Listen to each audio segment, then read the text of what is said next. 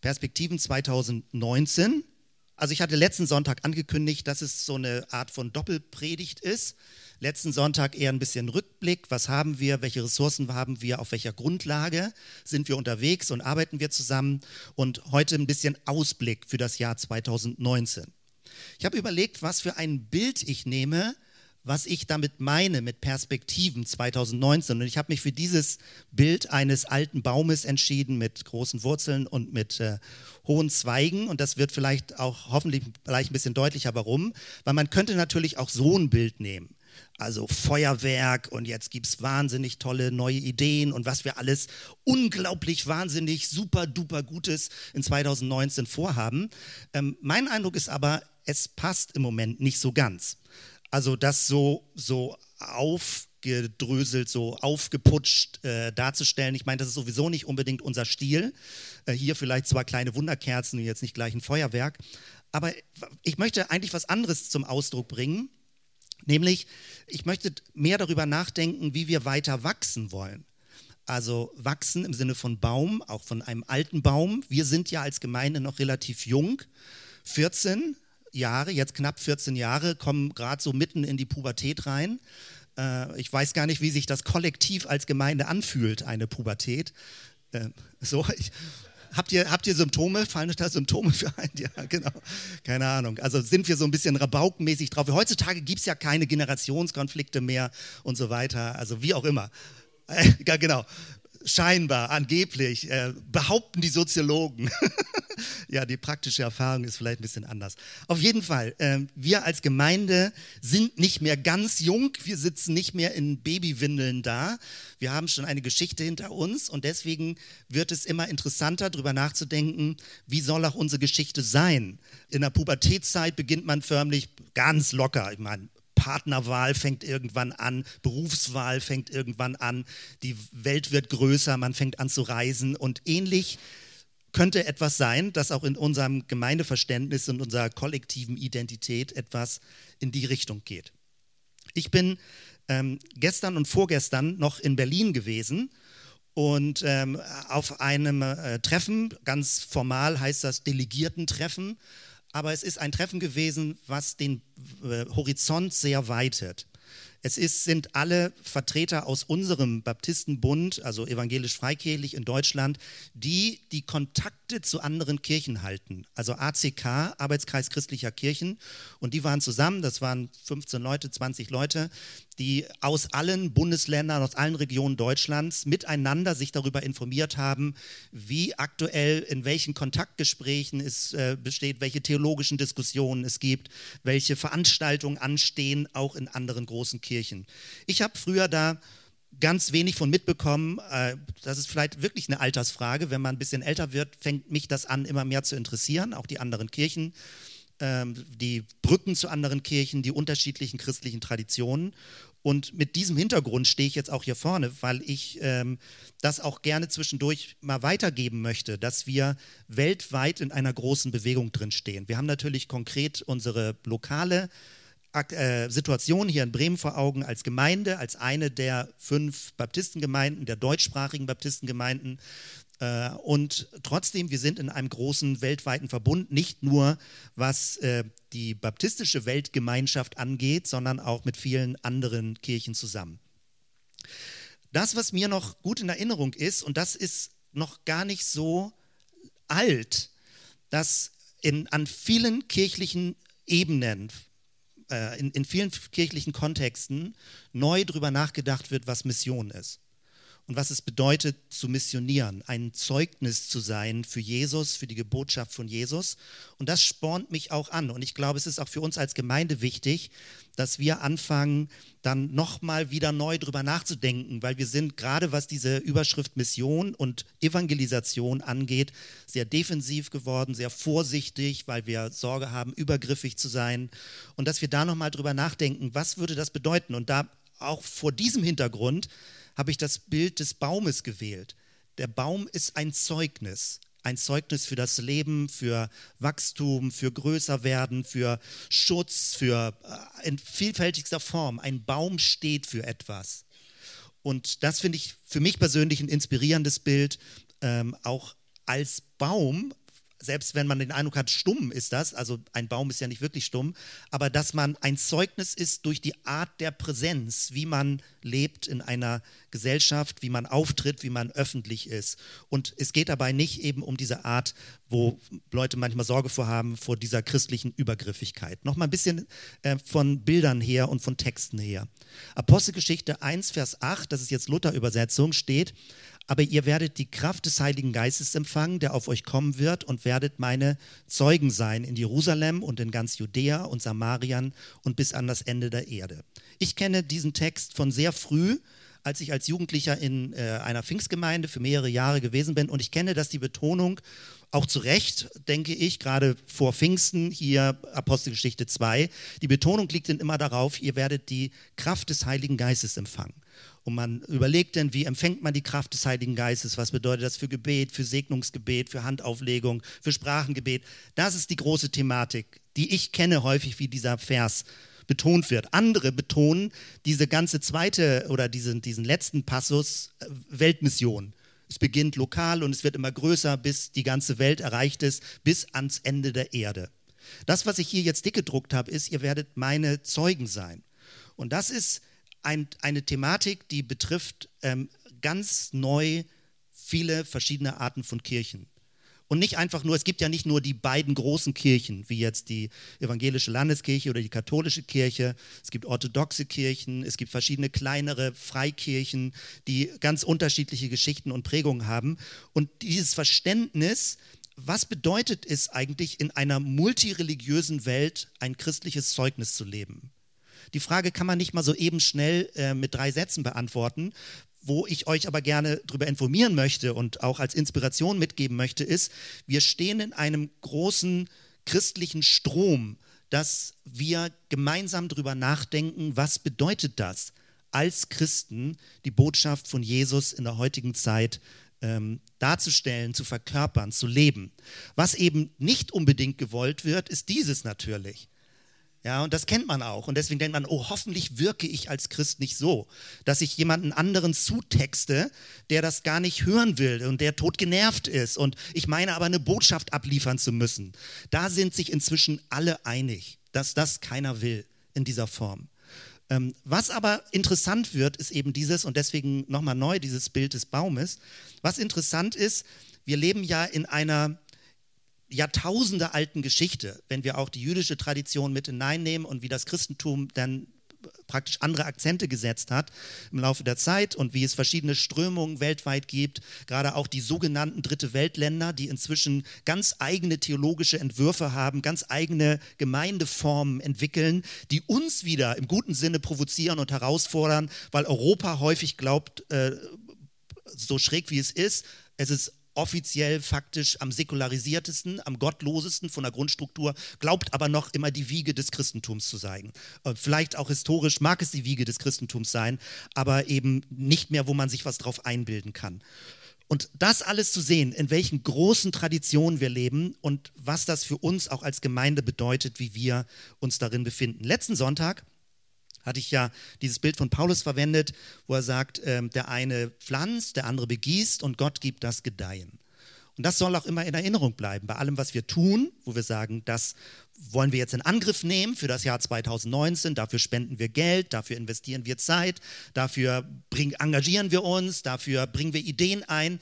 Es ist, gehört immer nur in die Kategorie von Pflanzen und Begießen. Wir selbst produzieren nicht das Wachstum. Aber ich glaube, dass Gott auf unsere Initiative reagiert, weil er gerne Dinge segnen möchte, die in seinem Sinne sind. Wenn wir also Ideen haben und in Angriff nehmen wollen, die in seinem Sinne sind, dann gehe ich dringend davon aus, also es würde mich schwer wundern, wenn Gott es denn nicht segnet. Und wenn er nicht sagt, das ist toll, macht das weiter. Ich möchte euch Rückenwind geben. Haltet durch, wenn es Widerstände gibt. Also in diesem Sinne gehen wir mit diesem Bewusstsein in das Jahr 2019 hinein. Wenn man diesen Vers nochmal anders liest, aus einer anderen Übersetzung, Apostelgeschichte 1, Vers 8, dann steht dort, aber wenn der Heilige Geist über euch gekommen ist, werdet ihr seine Kraft empfangen, dann werdet ihr von mir berichten in Jerusalem, in ganz Judäa und Samarien, ja bis ans, an die Enden der Erde. Und hier habe ich jetzt das Wort ihr großgeschrieben, weil das ist das eigentliche, was mich anfängt immer mehr zu beschäftigen. Wer ist das ihr? Ihr werdet meine Zeugen sein. Und wenn es zum Beispiel um Versöhnungsgespräche geht zwischen Kirchen, also die Tauffrage ist nach wie vor äh, schwierig zu besprechen. Die Abendmahlsfrage, gibt es Abendmahlsgemeinschaft, katholische, evangelische und so weiter. Dann ähm, gibt es auf der einen Seite so eine, eine gewisse Dominanz der Großkirchen, wo die Freikirchen dann drunter jammern, dass obwohl es schon 400, 450, 500 Jahre in Deutschland auch eine freikirchliche Tradition gibt, dass trotzdem die Großkirchen immer noch so dominant sind. Und wir sagen, ja, wir möchten aber auch gesehen werden. Umgekehrt haben aber auch Freikirchen im Laufe der Kirchengeschichte eine gewisse Form von, wie kann man das nennen? Snobismus, Arroganz, wir sind die Besseren, wir sind die Richtigen, wir, wir sind dichter an der Bibel dran und so weiter und so weiter. Und das fördert natürlich auch nicht das Miteinander. Deswegen, was uns angeht, ich möchte gerne eine Atmosphäre unterstützen und fördern, selbst leben, dass wir mit Respekt vor anderen Kirchen, über andere Kirchen reden. Und da meine ich nicht nur so die Kirchen, die uns nahestehen, sondern auch sehr fremde Traditionen. Also orthodoxe Kirche ist für uns sicherlich sehr fremd, aber die haben auch ihre Gründe, warum sie bestimmte Dinge so tun. Und jede Kirche braucht irgendwie Reformation, Erneuerung, Veränderung, natürlich auch Freikirchen. Dass wir gemeinsam wirklich verstehen, es ist ein gemeinsames Zeugnis. Und dass ihr sind nicht nur die Freikirchen. Das ihr ist natürlich auch die evangelische Landeskirche, natürlich auch die reformierten Kirchen, natürlich auch die verschiedenen Freikirchen, Methodisten und Freievangelisch und Mülheimer Verband und Pfingstler. Du kannst das alles aufzählen. Das ist ja ein großes Panoramabild und natürlich auch die katholische Kirche in der Art und Weise, wie sie versucht, darauf hinzuweisen. Was mich beeindruckt und was ich sehr schätze, ist, dass man bei allem gegenseitigen Respekt, und mir ist das auch wichtig, bei allem gegenseitigen Respekt schon über Unterschiede diskutieren kann. Ist, also Ökumene, wo manche Leute Angst vorhaben, ähm, Ökumene bedeutet nicht, wir rühren jetzt alles zusammen und machen eine christliche Weltreligion. Das ist völliger Unsinn. Sondern du kannst gerade nur vernünftige Gespräche führen, auch in Gesprächen, in denen du ernst genommen wirst, indem du deine eigene Position kennst und weißt, wofür du stehst. Und mit dieser, diesem positiven Selbstbewusstsein kann man dann auch über Unterschiede reden, sich gegenseitig was zumuten und zu sagen, nee, das sehen wir aber anders, das finden wir nicht glücklich, wie das in eurer äh, Tradition ist und so weiter. Deswegen, das ist spannend. Ich habe jetzt die Möglichkeit, da weiter reinzuhorchen und wenn ich euch das so ausführlich erzähle, dann möchte ich euch so ein bisschen damit reinnehmen, auch, ähm, dass du vielleicht inspiriert bist, auch wenn du lokal hier in dieser Gemeinde verortet bist und verankert bist, dass du aber nicht nur mit so, so gönnerhafter Toleranz über andere Kirchen denkst, sondern mit einem segnenden Herzen über andere Kirchen denkst. Dass du ihnen Gutes wünschst, dass du dich freust, wenn sie mit auf dem Weg sind, Jesus zu verkündigen, das Wort Gottes zu lieben, die kirchliche Tradition zu schätzen und dass wir sind ein kleiner Baustein, ein kleines Element darin, wie ein kleiner Ast an einem großen Baum. Äh, und wir wollen unsere Frucht bringen, unsere Blätter hervorbringen, damit ähm, das Reich Gottes in, in guter Weise, sage ich mal, äh, verkörpert und repräsentiert wird. Das als Überschrift immer noch, wenn ich hier sage, lass uns gemeinsam mit Wertschätzung und Respekt auch in dem Bewusstsein leben, dass wir gemeinsam ein christliches Zeugnis in einer multireligiösen Welt leben wollen. Und äh, da, da, hat die täuferische und die christliche, also die, die, die reformiert-täuferische Tradition sehr viel positive, inspirierende Impulse, auch theologische Impulse für die heutige Zeit. Es ist leider so, dass etwas, wo wir länger dran gearbeitet haben. Ich habe einen Text geschrieben über das theologische Profil der Zellgemeinde von der Kirchengeschichte her und äh, Mirjam und Barbara und Lennart und Tobias haben den mit gegengelesen und Ergänzungen und Vorschläge und Korrekturen gemacht. Leider, leider, leider ist das Heft bis heute nicht da. Das war eigentlich die Zielmarke, aber es ist am Freitag nicht geliefert worden und äh, deswegen werdet ihr das nächsten Sonntag bekommen, äh, wenn ich hier zu diesem Punkt was sage, das theologische Profil verstehen. Also, dieses ist das Heft, was ihr äh, bekommen könnt. Wir haben 100 Stück davon limitiert jetzt drucken lassen. Und das ist für die Leute, die ein bisschen mehr Interesse haben, weil das, was wir hier machen als Zellgemeinde im Bund der evangelisch-freikirchlichen Gemeinden, Baptistengemeinden, äh, was wir hier machen, ist ja nicht vom Punkt Null, sondern wir nehmen Anregungen die gehen bis 500 Jahre zurück. Natürlich bis zur Bibel gehen die zurück. Immer geht alles bis zur Bibel zurück. Aber jetzt kirchengeschichtlich 500 Jahre. Ich lese mal vor ein paar Sachen aus dem Inhaltsverzeichnis, wie die Zellgemeinde entstanden ist, wie die Grundwerte des Baptismus sind, wie täuferische Wurzeln uns inspirieren, eine nonkonformistische Mentalität. Und das ist wichtig, weil häufig Kirche so ein bisschen mit Obrigkeitsstromlinienförmigkeit äh, in Deutschland in Verbindung gebracht wird. Die Widerständigkeit von Kirche ist in manchen anderen Ländern viel stärker. Und das ist wichtig, dass man prophetisch auch Dinge anders sieht und nicht alles toll findet, was irgendwie gesellschaftspolitisch läuft. Und da muss man eine Grundlage für haben. Erweckungsbewegung, Social Gospel, systemischer Gemeindeaufbau, Zellgemeinde als Strukturmodell, Emerging Church und fluide Kirche, Fragezeichen. Also etwas, wo wir durchgehen bis in die heutige Zeit. Das ist etwa so 40, 45 Seiten äh, dick, diese kleine Broschüre. Und die kannst du dann nächsten Sonntag bekommen. Und äh, ich hoffe, dass dich im guten Sinne, so würde ich das von mir sagen, dich das stolz macht, Baptist zu sein. Also natürlich sind wir in erster Linie Christen, aber du kannst kein, kein freischwebender Christ sein. Das geht nicht. Alle Prägungen, die du vom Christentum in dein Leben, in dein Bewusstsein, in deine Gedanken hineinbekommen hast, sind ja Prägungen. Es sind Prägungen und häufig weiß man nicht, wodurch man geprägt wurde. Als Kind, als Jugendlicher, als Erwachsener. Aber du bist immer in einer Traditionsgeschichte drin. Du bist niemals freischwebend im Raum einfach nur Christ. Und je besser man diese Traditionsgeschichte kennt, desto äh, überzeugter, glaube ich, kann man Dinge vertreten oder auch für sich klären, will ich das oder will ich Dinge anders sehen. Das also als Ankündigung.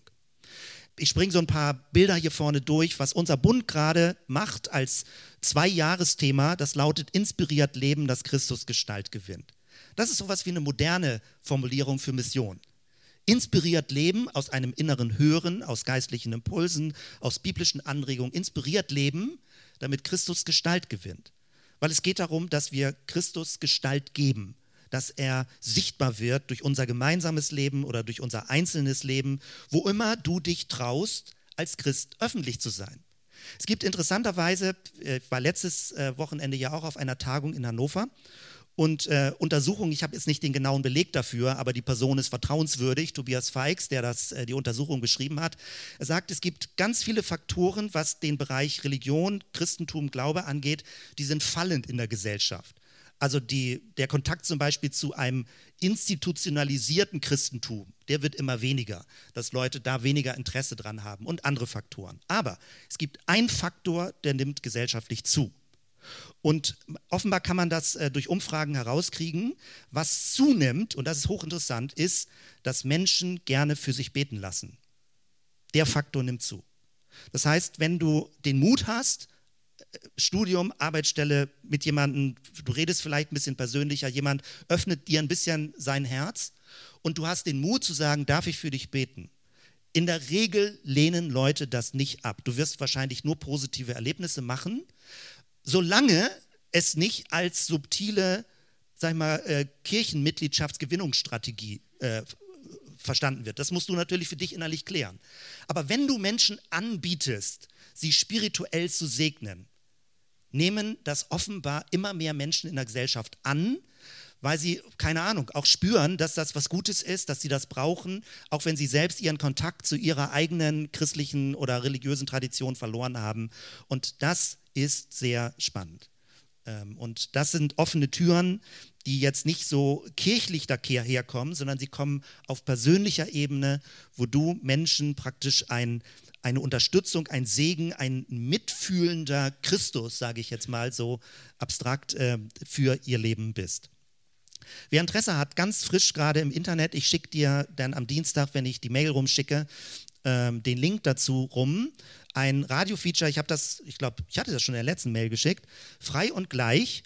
Und das ist deswegen so super spannend, ähm, weil vieles wusste ich auch nicht, wie brillant auch die ersten, sag ich mal, die baptistischen Theologen gearbeitet haben.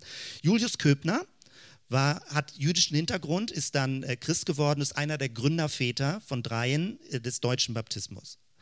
Und er hat, als das kommunistische Manifest rauskam, irgendwo da 1848, hat er ein Manifest des freien Urchristentums geschrieben. Und ähnlich kämpferisch, ähnlich polemisch, ähnlich, ähnlich aggressiv, man hat gesagt, ein Manifest des freien Urchristentums. Und äh, dieses ist ein kleines Radio-Feature darüber. Also wer das hören möchte, ist ganz normal im äh, evangelischen Rundfunk, frei und gleich. Und sind nur 15 Minuten. Und in diesem Radio-Feature wird eine Gemeinde ganz kurz porträtiert, Berlin-Wedding.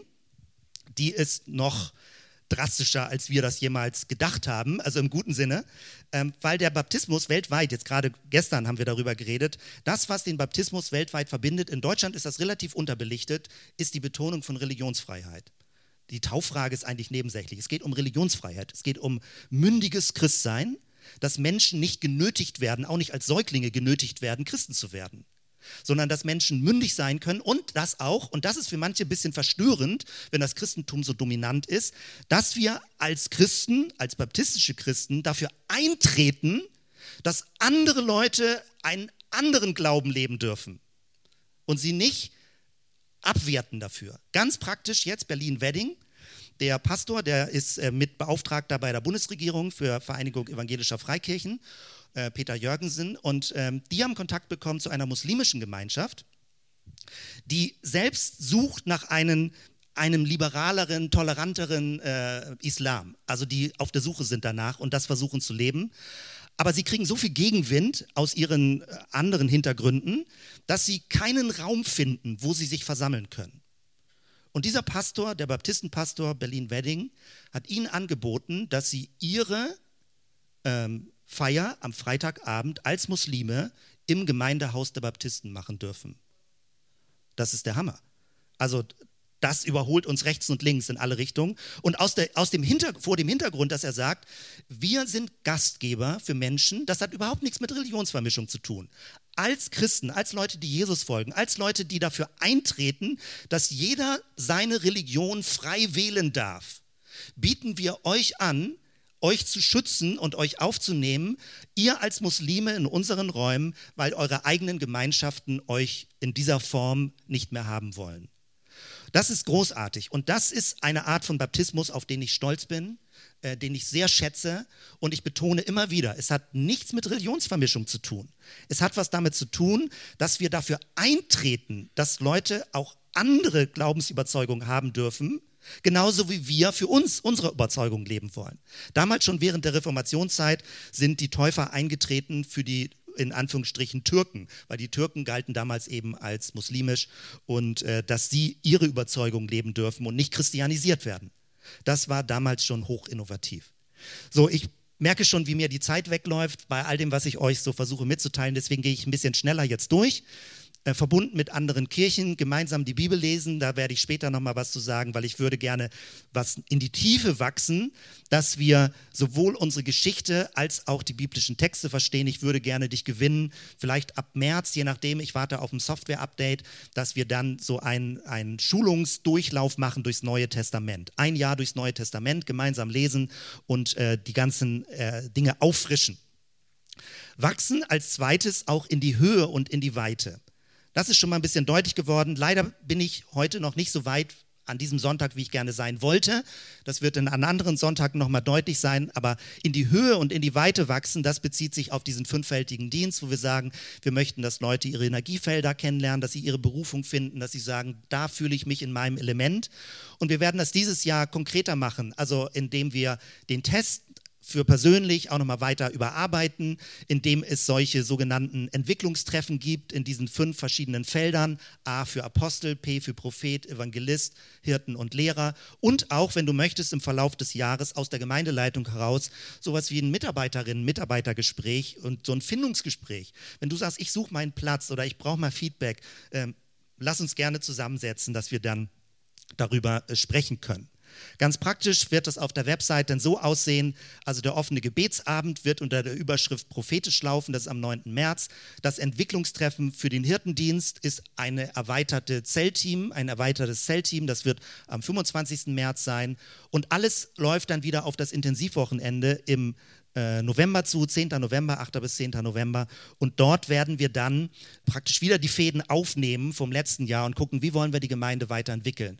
Weil wenn die Gemeinde größer wird und wir glauben daran und hoffen das und beten dafür, dass wir langsam weiter wachsen. Langsam, mittel, langsam, keine Ahnung so, muss ja nicht nur super langsam sein, dass wir weiter wachsen und dass wir sagen, die Gemeinde wird dadurch vielfältiger werden. Wir werden mehr Andockmöglichkeiten haben, es werden unterschiedliche Leute dazukommen und wir möchten, dass jeder versteht und für sich das auch als Erfüllung erlebt, einen sinnvollen Beitrag zum Ganzen zu leisten. Also hier stehen noch keine Termine für apostolisch-evangelistisch Lehrdienst, das wird noch kommen und dann werden wir das auch veröffentlichen.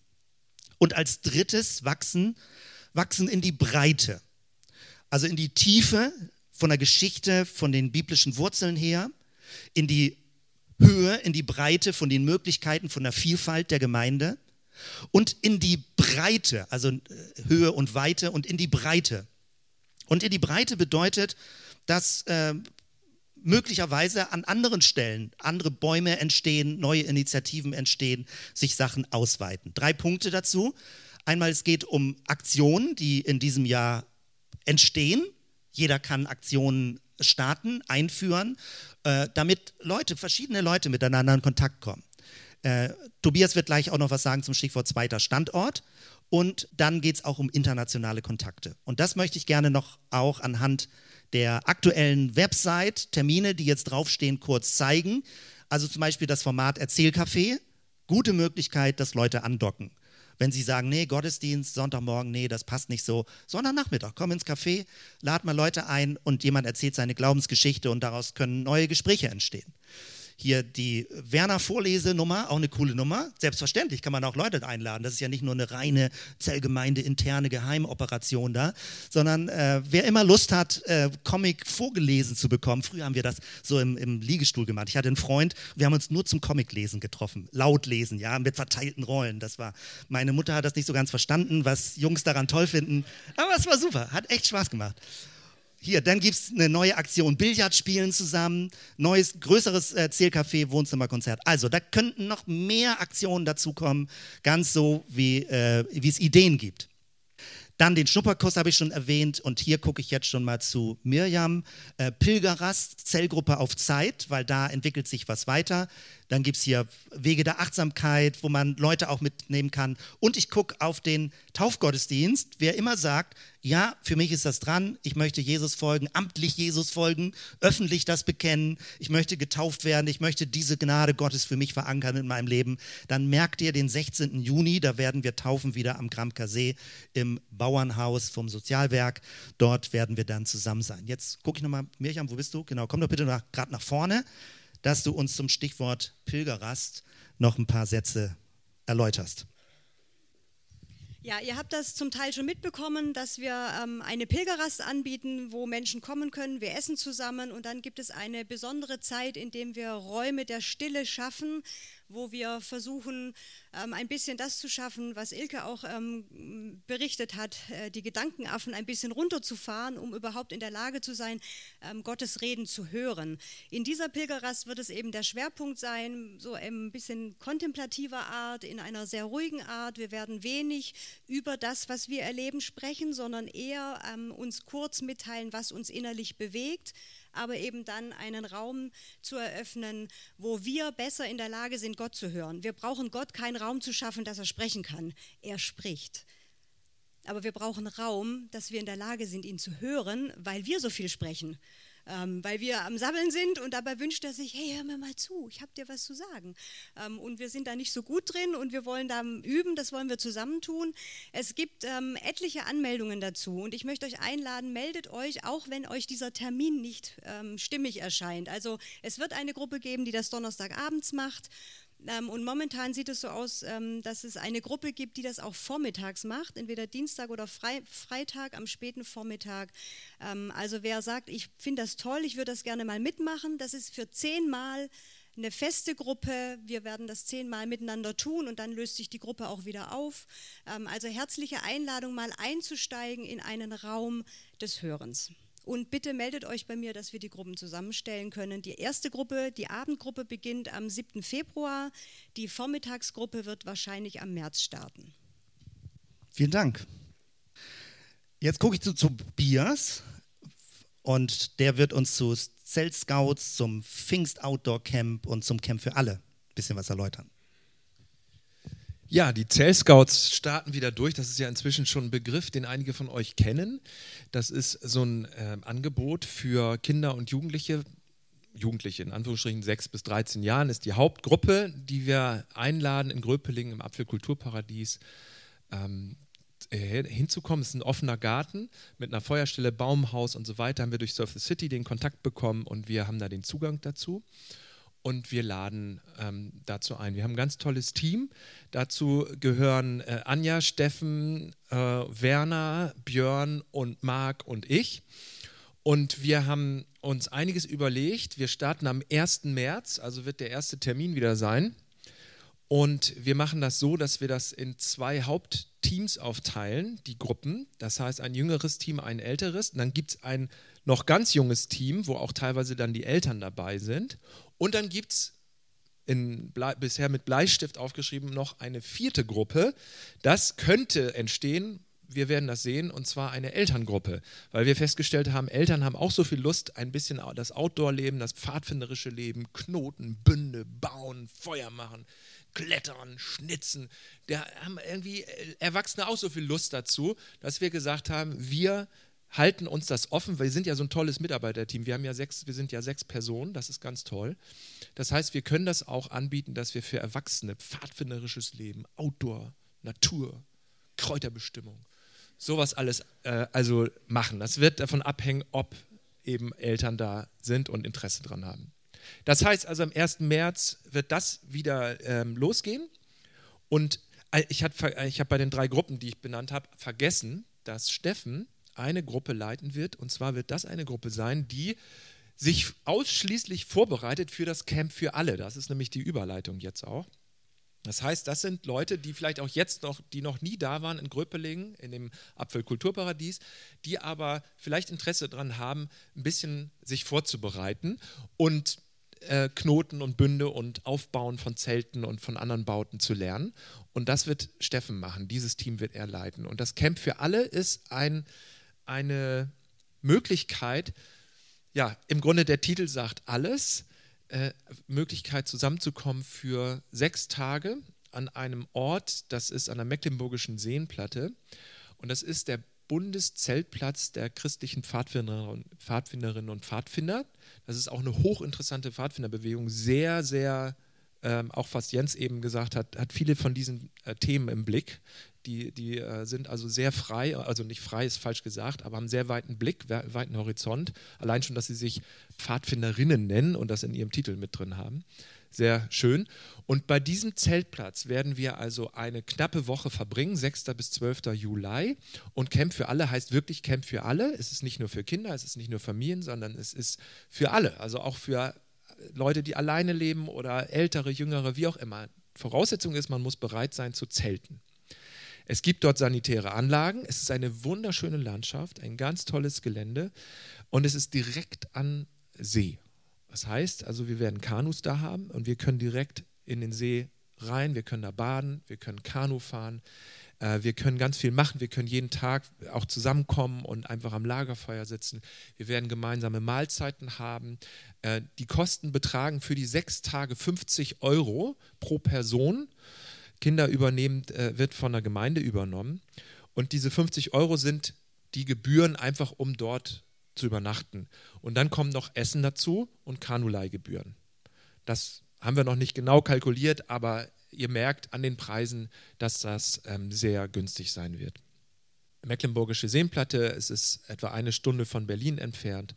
Also das wäre ganz toll, wenn da sich auch noch mehr anmelden. Ich habe erstmal für 30 Personen reserviert. Äh, wir haben den besten Platz, das ist ein sehr, sehr großes Gelände und wir haben den besten Platz direkt am Wasser. Es wird schön. Macht mit, meldet euch an. So, äh, Camp für alle schöne Möglichkeit. Und dann haben wir das traditionelle Pfingst Outdoor Camp, was früher Mai Camp hieß, jetzt aber nicht mehr Mai Camp heißen darf, weil es nicht im Mai ist. Das haben wir vier Wochen davor und das ist dann der Testfall. Das ist dann sozusagen der absolute, die absolute Generalprobe, ob das Camp für alle, ob wir das meistern werden. Denn das Pfingst Outdoor Camp unter der Federführung von Markus und Frank und mir, das wird auch stattfinden, diesmal aber Pfingsten, 8. bis 10. Juni. Und das ist diesmal so gedacht, dass wir in, in diesem Jahr die jüngeren Kinder stärker in den Blick nehmen. Das heißt, wir werden vom Programm, vom Ablauf und von der ganzen Struktur des Camps her stärker die Jüngeren. Jüngere heißt ab acht Jahre äh, werden wir in den Blick nehmen und die Älteren, die jetzt schon zum zehnten Mal dabei sind bei MyCamp, die sind genauso herzlich willkommen, sich wieder anzumelden. Meldet euch bitte an. Aber die werden jetzt mehr schon so offizielle Mitarbeiter sein. Weil wir einen Alterssprung haben von Leuten, die sind 18, 19, 20 Jahre, die sind dabei. Und dann haben wir welche, die sind 8, 9, 10 Jahre. Und diese Altersspanne ist so groß, dass wir gesagt haben, dass es gibt ein Mitarbeiterteam, das sind jetzt schon verantwortliche Jugendliche, die schon viel Erfahrung haben, alles schon können und organisieren. Und dann gibt es eben jetzt herzliche Einladung, besonders auch Jüngere mit einzuladen, ab acht Jahre. Tolle Sache. Das ist Samstag, Sonntag, Montag, Pfingsten. An der Oste an, in äh, Godenstedt bei Pferden. Bei Zeven, Entschuldigung. Habe ich noch was vergessen? Muss ich noch was? Gleich noch zweiter Standort anschließen? Ja, wenn ich schon mal hier bin, okay. Zweiter Standort ist so ein Stichwort. Es klingt nicht so inspirierend, aber uns fällt bisher noch kein besserer Titel ein. Wir würden gerne etwas ähm, experimentieren. Also ich meine, das sind ja sowieso viele Experimente, was wir hier machen. Aber ein Experiment würde ich gerne mal neu starten in diesem Jahr. Und zwar würde ich gerne mal parallel zum Kantine-Gottesdienst einen zweiten Frühstücksgottesdienst organisieren. Und der soll sein in der, in der Struktur eines GÜs. Also wer nicht weiß, was ein GÜ ist, das ist eine Zellgruppe, wo man zusammenkommt mit Kindern und Erwachsenen zusammen nach einer relativ äh, klaren Struktur und einer klaren Zeitbegrenzung, sodass Kinder und Erwachsene in, einer guten, in einem guten Rahmen zusammen Gemeinschaft haben können, aus der Bibel was lernen können, Lieder singen können und dann auch nochmal in einer kleinen Zeit geteilt Dinge vertiefen können. So ist es gedacht und angepeilt ist, leider kann ich das noch nicht hundertprozentig offiziell verkünden, aber angepeilt ist, dass das am 3. März, also bei der, äh, bei, an demselben Tag, wenn wir, Kai und ich, die Sabbel nicht dat Guide Werner Lesung machen, an diesem Sonntag soll das erste Treffen sein, 3. März, und zwar in Voraussichtlich wird es ein Standort sein in Findorf. Das ist auch so ein bisschen für mich so ein geistlicher Prozess, der da entstanden ist. Ähm, da bin ich ähm, ja, irgendwie durch Recherche drauf gestoßen. Ein ganz tolles Lokal. Ich will das jetzt aber noch nicht nennen, weil es eben noch nicht offiziell ist. Aber es wird wieder in Findorf sein und es ist wieder in der Münchner Straße. Wer sich auskennt, kann ja schon mal raten. Und ähm, ich würde gerne, dass, ähm, dass wir das vielleicht etablieren und dass man einmal im Monat einen zweiten Standort hat, parallel zur Kantine. Wir frühstücken zusammen. Wir machen einen kleinen Bibelsport. Wir singen ein paar Lieder. Wir beten zusammen. Wir teilen uns auf. Und ähm, wir haben diese, diese Möglichkeit, Freunde mitzubringen. Und mal gucken, was passiert. Das ist die Idee. Super, vielen Dank. Damit bekommst du so ein bisschen Eindruck, äh, wie es verschiedene Linien auch in das Jahr 2019 gehen werden. Und äh, jetzt möchte ich als äh, letzten Punkt nochmal den Horizont äh, weiten, äh, international. Wir haben als Gemeinde zwei Kontaktflächen über die Gemeinde hinaus, nämlich einmal rechts hier zu Omid äh, Homayuni, der ähm, in Deutschland, also hier in Norddeutschland, aus dem Iran Menschen hilft, also auch Christen begleitet aus dem Iran und unterstützt und Leute, die auch zum Glauben kommen wollen, ähm, begleitet. Wir unterstützen ihn, also mit ähm, finanziell, dass diese Stelle mitfinanziert werden kann. Und links seht ihr Elke und Manfred äh, Seifert, die auch vor kurzem gerade im Gottesdienst waren, die in Armenien arbeiten, sehr stark eine sozialdiakonische Arbeit in Armenien machen. Und heute haben wir jetzt die ganz besondere Möglichkeit, jemanden hier zu haben, also nicht nur einzeln, sondern als Familie euch da zu haben. Äh, und es wird den Blick noch größer weiten. Und ich bitte dich, Kolja, oder euch als Familie, je nachdem, wie ihr es geplant habt, hier nach vorne zu kommen. Und wir haben ganz, ganz alte Kontakte. Also Marc Ziesmer hat das mit beworben und gesagt, Leute, da müssen wir mal drüber nachdenken, ob das nicht eine Sache wäre, die wir hier, wo wir so eine Brücke herstellen können, hier auch in die Zellgemeinde hinein, äh, Kolja Sopper. Wir haben ganz, ganz früher, wir haben es heute Morgen versucht zu berechnen, ich war 26, als ich Pastor wurde in der Kreuzgemeinde und du warst da gerade acht oder so, ja. Und äh, erinnerst dich, das Einzige, also das ist natürlich ein bisschen frustrierend, kleiner Spaß, ja, das Einzige, woran er sich erinnert, ist an unser cooles Auto. Wir hatten so einen ganz alten Vipern grünen äh, Derby, wo dickgrüne Gurke drauf stand. War ein wirklich cooles Auto, ja, aber natürlich kleiner Spaß. Also, auf jeden Fall, total toll. Deine Familie ist auch da. Du hast die gleiche vorne als Bild. Herzlich willkommen. Ich frage mal gerade durch, damit du ein Gefühl kriegst. Leute, die früher auch mit in der Kreuzgemeinde dabei waren. Wer kennt Kolja Sopper noch? Sie, siehst du? Ja. Ja, super. Also, moin, ich bin Kolja. Es ist sehr schön, sehr schön hier zu sein. Also, wer mich nicht kennt, oder aber schon länger in Bremen wohnt und früher, ich sag mal so vor zwölf Jahren viel Straßenbahn gefahren ist im Innenstadtbereich, saß oft einer da vorne mit ganz wilden Haaren in allen möglichen Haarfarben. Das war ich. Und auf einmal war er nicht mehr da. Es war nicht, dass ich aufgrund von meinen Haarfarben irgendwie gekündigt wurde oder so. Ähm, ich sag mal so, es ging darum, dass ich einfach mal eine Entscheidung getroffen habe. Es war, ich erinnere mich, frühmorgens auf der Linie 6, Höhe Riensberg und ich einfach mal gesagt habe, Gott, weißt du, wenn du mein Leben haben willst, ähm, ich bin bereit zu gehen. Nutz mich doch einfach. Und ja, in meinen Gedanken war eigentlich, dass ich mal für sechs Monate gehe. Aus sechs Monaten wurden dann zwei Jahre, drei Jahre und jetzt bin ich seit elf Jahren, fast elf Jahre im Vollzeit-Missionsdienst. Habe meine Frau Jane kennengelernt, die auch jetzt da hinten sitzt. Unsere zwei Kinder, ähm, Jahres und Elia, haben wir bei Oma und Opa gelassen. Und ja, wir stehen im Vollzeit-Missionsdienst und was wir eigentlich machen ist, das ist eine Kombination aus Zeuge sein, also praktisch Leuten die Liebe Gottes zeigen und unterrichten, also wirklich mit Worten Gottes Liebe verkünden. Und wir sind in den letzten Jahren viel im Pazifik gewesen, auf den verschiedenen Inseln und haben andere Missionare geschult. Wir sind mit, Jugend, mit einer Mission unterwegs und es gibt für Missionare eigentlich keine Möglichkeit, ja, in Kirchen sich irgendwie schulen zu lassen. Also bieten wir das an mit Jugend mit einer Mission und unterrichten den und geben den tieferen Einblick in die verschiedenen Dinge. Das ist ein viermonatiger Kurs, in dem wir den einfach tiefer nehmen, Gott besser kennenzulernen, wer ist Gott in seinem Wesen, über verschiedene Dinge zu sprechen. Und wir mögen es, in Provinzen zu gehen, also in abgelegene Bereiche, wo vielleicht gar keine Gemeinden sind. Oben links, das ist eine Gemeinde, die haben wir mitgegründet vor zwölf Jahren. Einfach mal mit einem Team mit da rein und haben denen geholfen, eine Schule zu bauen. Also wieder die praktische Hilfe, dort zu sein und aber auch Zeuge sein Gott bekannt machen. Gott liebt sie und wir haben dann halt die Möglichkeit durch Jane, Jane spricht den Dialekt von denen, dass jedes Mal, wenn wir eigentlich da sind, schön die Möglichkeit haben, ja, eine kleine Jugendstunde zu haben und Jane unterrichtet gerne. Wir haben dort oben jetzt eine Pastorin, die wirklich hauptamtlich dort ist, aber wir mögen es halt immer wieder da zu sein und selber zu unterrichten, zu sprechen.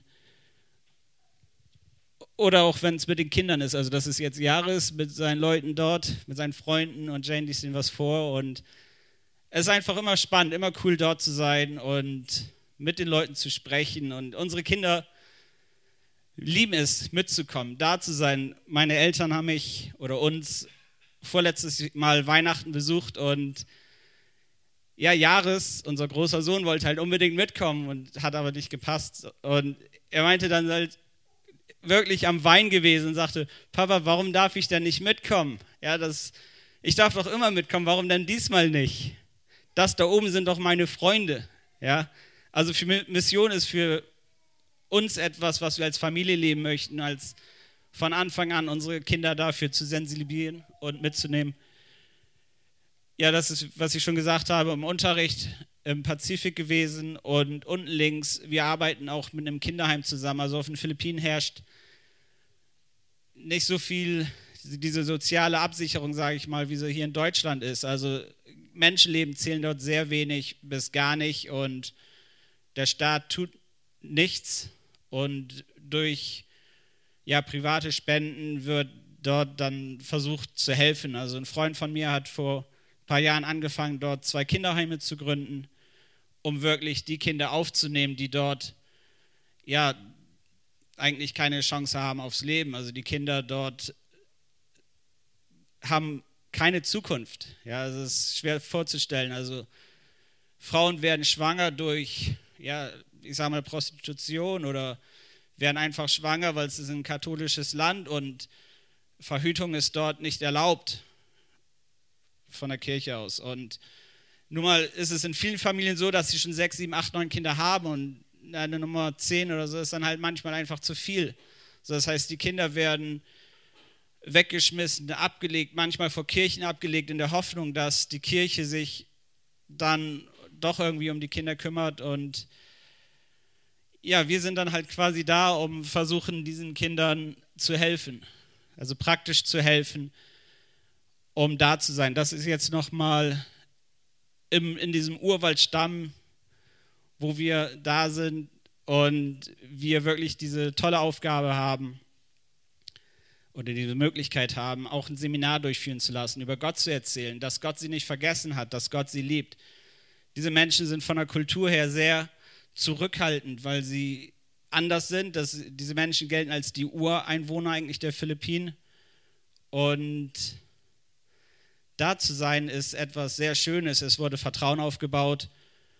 Und ja, es war in einem Seminar und was ich denke, was man da sehen kann, ist, einfach die Freude, die sie haben, ja, dass sie geliebt sind. Also die Menschen leben auch sehr einfach, die wohnen in einfachen Holzhütten, also ich sage mal im Baum, abgeschlagen, mit der Kettensäge ein paar Paletten geschnitten in allen möglichen Größen und Höhen und Tiefen und da drinnen wohnen sie, aber diese Freude im Herzen zu wissen, dass Gott sie liebt und dass Gott da ist, das, denke ich, drückt dieses Bild sehr gut aus.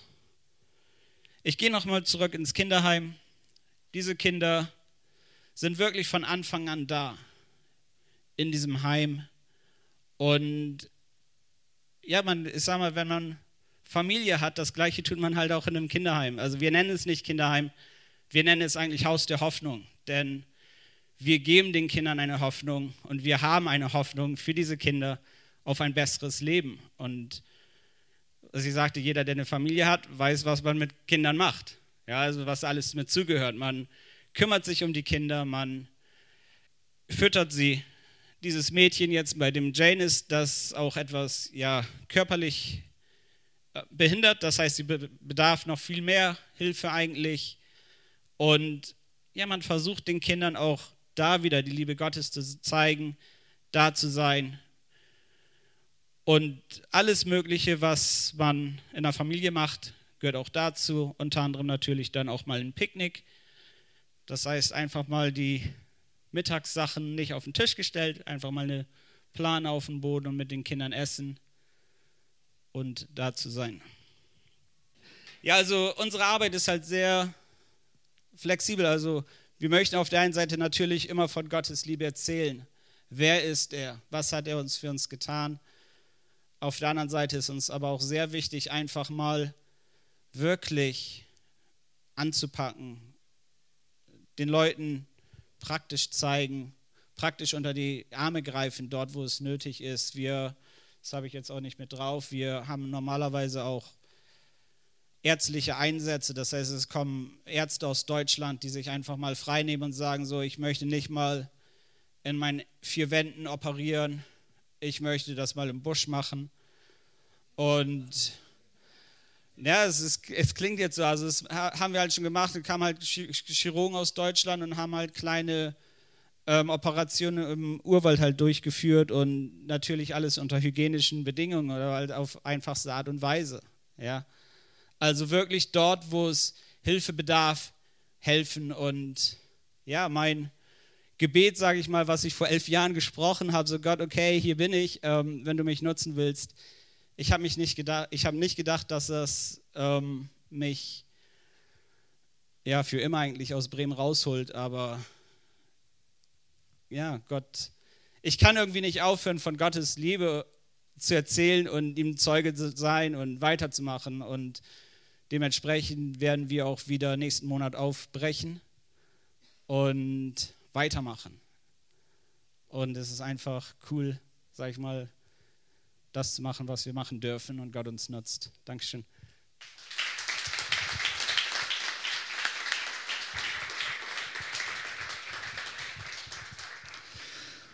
Sehr vielen Dank. Das ist, finde ich, also für mich ist das so in doppelter Weise berührend. Auf der einen Seite von euch zu hören, was ihr vor Ort macht, aber auch ähm, äh, auf der zweiten Seite zu sehen, wie deine Geschichte verlaufen ist, ja, hier von Bremen und dass du das so beschrieben hast. Wir hatten das so abgestimmt, dass das nur so ganz kurz kompakt ist. Ihr seid ja in größeren Abständen wahrscheinlich häufiger dann auch mal, dass ihr in Bremen hier wieder reinguckt und wir von euch hören oder einen Rundbrief habt, wo wir das mitbekommen. Wir haben als Gemeindeleitung, ähnlich wie wir die anderen beiden Projekte unterstützen, äh, jetzt erstmal so die Grundsatzentscheidung, dass wir sagen, wir unterstützen gerne eure Arbeit mit 100 Euro im Monat, also 1200 Euro im Jahr.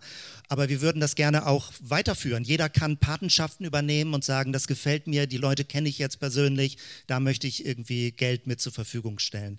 Und das ist auch der Grund, wenn wir jetzt heute, wenn ich die Kollekte nach hinten verschoben habe, ich würde jetzt gerne, dass wir praktisch für euch und für eure Arbeit, kannst du, wenn du sagst, ach, gerne habe ich jetzt gerade Geld parat, dann hau es raus und äh, tu es mit rein und dann würden wir euch das gerne mitgeben. Vielen Dank für, eure, äh, für diesen kurzen Bericht. Super. Also Rundbriefe aus dem letzten Jahr, die liegen dann vorne beim Ausgang, dort auf dem Begrüßungstisch. Da kannst du dir gerne was mitnehmen. Da sind auch vom GJW noch ein paar Termine, äh, wen das interessiert, Gemeindejugendwerk und auch noch das Danke 2018 Papier. Wenn das noch jemand nicht hat, dann kannst du dir das auch mitnehmen. Also alles da hinten am Ausgang beim Infotisch. Mit diesem Bild hatte ich begonnen, wachsen wie ein Baum. Und das ist eigentlich meine Frage zum Schluss, die auch zu dir in dein Feld zurückgeht, wo möchtest du wachsen? Möchtest du wachsen? Möchtest du innerlich wachsen? Möchtest du in die Tiefe wachsen? Möchtest du in die Weite wachsen? Möchtest du, dass wir als Gemeinde wachsen? Kannst du dich darüber freuen, wenn neue Leute dazukommen? Oder denkst du, ah, das reicht jetzt langsam auch? Lass uns wachsen. Gott möchte das Wachsen geben äh, und dass wir mehr Ressourcen haben, andere zu segnen, äh, dass wir mehr Möglichkeiten haben, öffentlich aufzutreten. Und das wäre toll, wenn du äh, da ein inneres Ja findest, äh, dabei zu sein in dieser Geschichte und sowohl innerlich als auch als ganze Gemeinde mitzuwachsen. Lass uns zusammen aufstehen und äh, beten für diesen Tag und die nächste Woche. Danke, Jesus. Vielen Dank dafür, für alle Dinge, die jetzt heute Morgen schon so nach vorne leuchten, was an Ideen da ist, was auch noch an Unfertigen da ist, äh, auch was ich gar nicht erwähnt habe hier, dass wir auch noch den, den Jugendbereich im Blick haben, wie wir dafür beten, dass wir da Ideen kriegen, wie sich Dinge weiterentwickeln, wie sich Sachen formieren können, wie der Kinderbereich weiter unterstützt werden kann. Danke, Herr. Wir, wir brauchen deine Impulse, wir brauchen Ideen von dir, äh, wir brauchen Energie und Mut, auch äh, öffentlich zu werden in deinem Namen und genauso wie Kolja das beschrieben hat, dass die Liebe Gottes Menschen berührt und erreicht. Ich möchte besonders auch so für Kolja und für Jane, für ihre Familie beten, für die beiden Kinder, Herr, dass du sie segnest, äh, wenn sie wieder ausreisen, dass du, sie merken, dass dein Segen auf ihrer Familie liegt und dass du sie gebrauchst äh, dort direkt vor Ort und dass sie all das, was du ihnen innerlich gegeben hast, dass sie das frei und gerne weitergeben, andere damit segnen und Menschen ermutigen, gerade Leute, die das Gefühl haben, sie sind am Rande aus dem Blick geraten, sie werden, sind nicht mehr erwünscht, Kinder, die ausgesetzt werden oder ein ganzer Volksstamm, der so irgendwie sich vernachlässigt, am, am Rande irgendwie äh, so wahrgenommen wird. Ja, ich das ist so großartig, das zu sehen, auch wie biografisch Dinge sich weiterentwickeln. Jeder von uns so seinen eigenen Weg und seine Berufung findet. Und Herr, ich bete darum, dass genau das passiert in 2019, wo Leute innerlich auf der Suche sind, wie du ihr Leben gebrauchen möchtest, dass sie den Mut haben, genau das zu beten. Herr, hier ist mein Leben. Mach damit, was du gut findest, was richtig und sinnvoll ist und wo, wo dein Wind reinweht, äh, dass eine Bestimmung, eine Berufung für das Leben erkennbar wird. Danke, Herr, für diesen Tag, für diesen Sonntagmorgen und ich bete für heute Nachmittag schon für das Erzählcafé, dass das eine positive und inspirierende Atmosphäre dort ist und für die ganze nächste Woche, was immer geschieht, Herr. Danke, dass wir immer wissen, dass du in uns lebst und an unserer Seite bist und dass wir Botschafter äh, im guten Sinne so für dich sein können. Der Friede Gottes, der höher ist als alle menschliche Vernunft, bewahre unsere Herzen und Sinne in Christus Jesus, unserem Herrn. Amen.